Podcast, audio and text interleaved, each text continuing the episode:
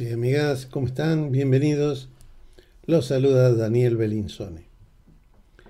Desde finales del siglo XVIII, durante la Revolución Francesa, se empezaron a reivindicar los derechos de la mujer o la igualdad de derechos entre los sexos, también denominada emancipación o más tarde liberación de la mujer. A lo largo de la historia, en todas las civilizaciones, se ha ido produciendo esto. En el relato de hoy, La tía Clemencia, obra de Ángeles Mastreta, conoceremos a una mujer muy especial. espero que los disfruten. Pueden hacerme llegar sus comentarios a mi Instagram, Daniel Belinsone. Belinsone con B corta y S. Dicho esto, avancemos.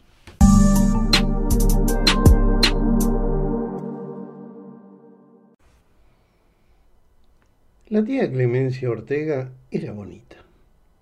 Su cuerpo armonioso y muy sensual se notaba cuando caminaba o bailaba algún bolero, contorneando su cintura. Tenía rizos negros, pero abajo de los rizos tenía pensamientos y antojos, y esto a la larga resultó ser un problema. El primer novio de Clemencia Ortega no supo el frasco de locura y pasiones que estaba destapando aquel día.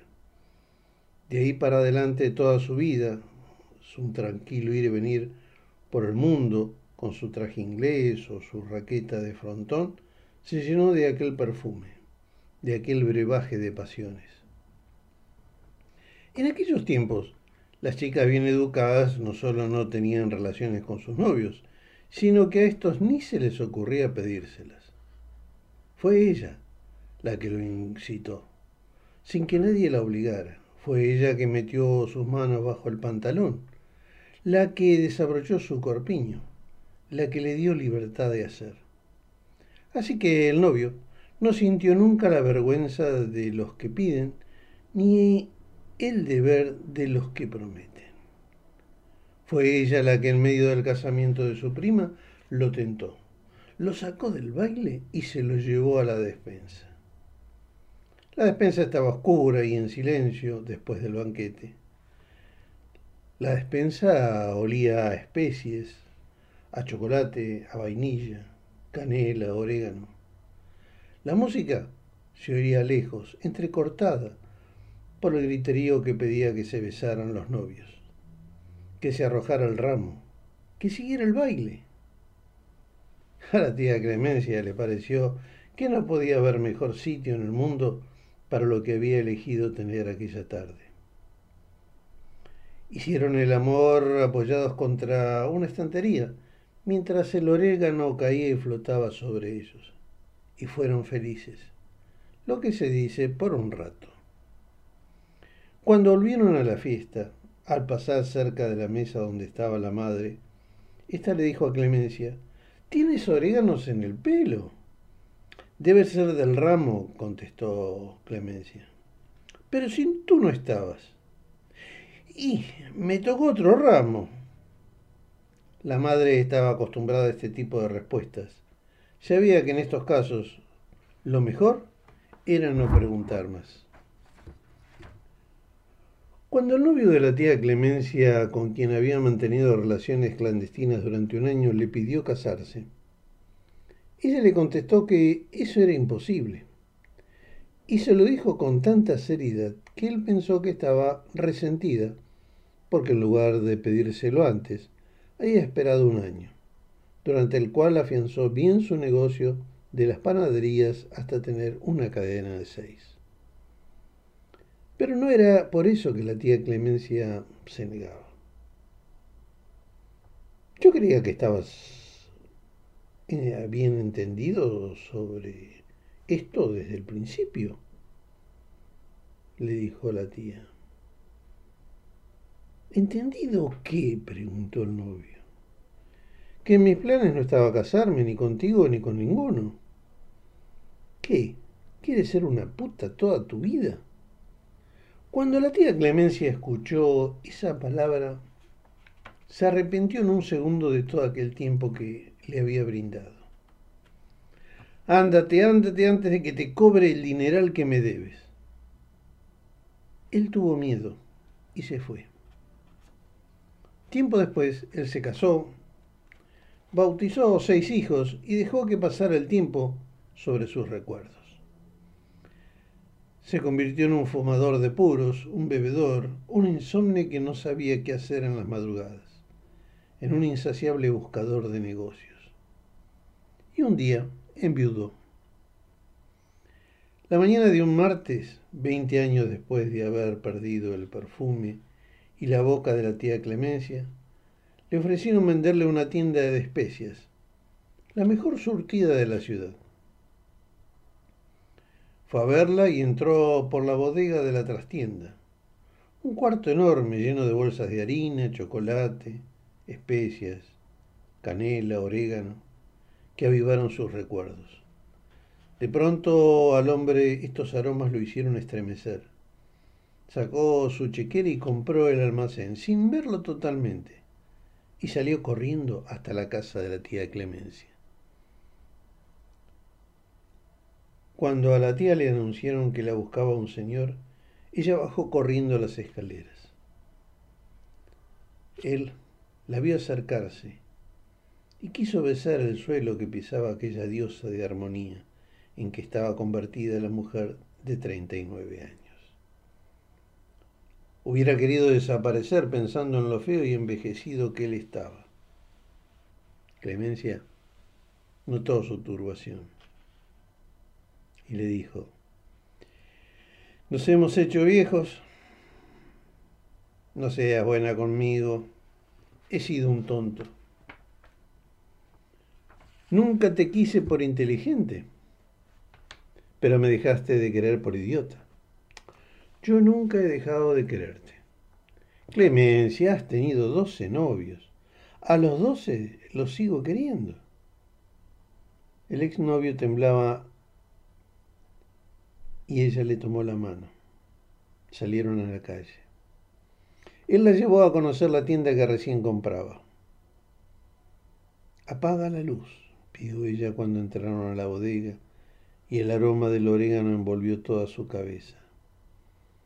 Dos horas más tarde, igual que aquel día mientras él le quitaba el orégano de los rizos oscuros, le volvió a decir, Clemencia, cásate conmigo. La tía Clemencia lo besó despacio y empezó a caminar hacia la puerta. ¿Pero me quieres? preguntó él. Sí, contestó la tía. ¿Más que a ninguno de los otros? Igual. Eres una... empezó a decir él cuando Clemencia lo detuvo. Cuidado, cuidado con lo que dices porque te cobro y no te van a alcanzar las treinta panaderías para pagarme. Después abrió la puerta y se fue, lentamente. La mañana siguiente Clemencia Ortega recibió en su casa las escrituras de 30 panaderías y una tienda de especias. Venían en un sobre, junto con una tarjeta que decía, Clemencia, eres una... eres una terca.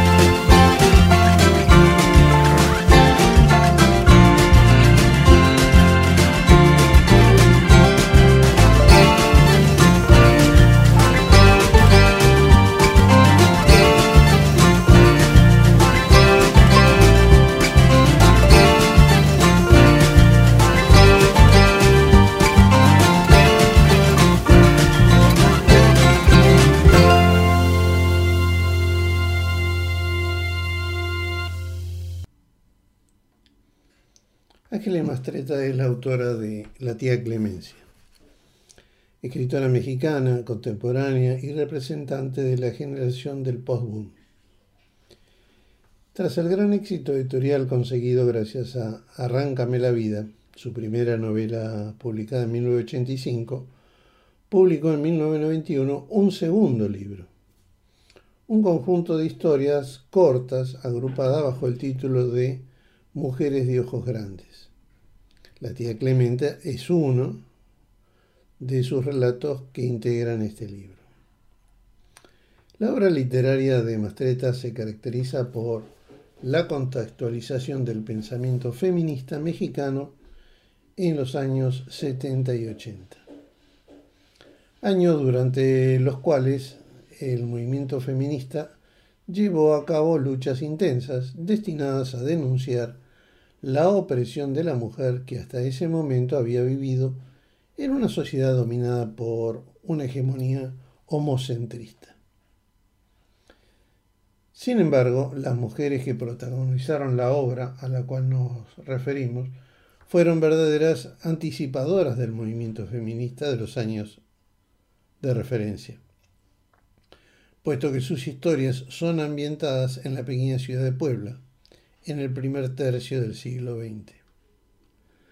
La obra nace con la intención de salvar del olvido a esas mujeres que con menos ruido y a veces con más éxito empezaron la lucha de la cual se enorgullecen las mujeres de este tiempo. Cada una de las historias del texto nos proporciona un ejemplo de las estrategias que ellas emplearon para alcanzar el propósito. Y que consiguieron establecer en sus vidas un nuevo equilibrio en el que finalmente se integró también el placer, la posibilidad de entregarse a pasiones y emociones sin sentimiento de culpabilidad y de llevar una vida más plena, de realizarse no solo como esposas y madres, sino también tomando las riendas de su identidad femenina, alcanzando una visión de sí misma más profunda que arranca en su intimidad.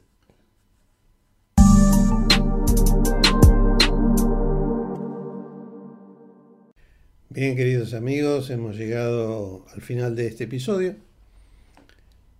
Los vamos a esperar en el próximo, la próxima semana, con nuevas, nuevos temas, nuevas ideas eh, sugeridas por los oyentes y esperando que eh, estas vivencias, estas historias, estos relatos eh, los ayuden en esta época que vivimos a, a estar mejor.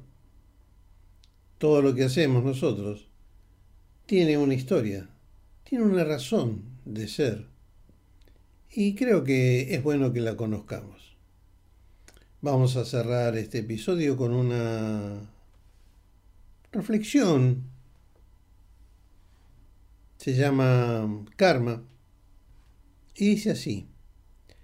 La maldad vuelve al remitente.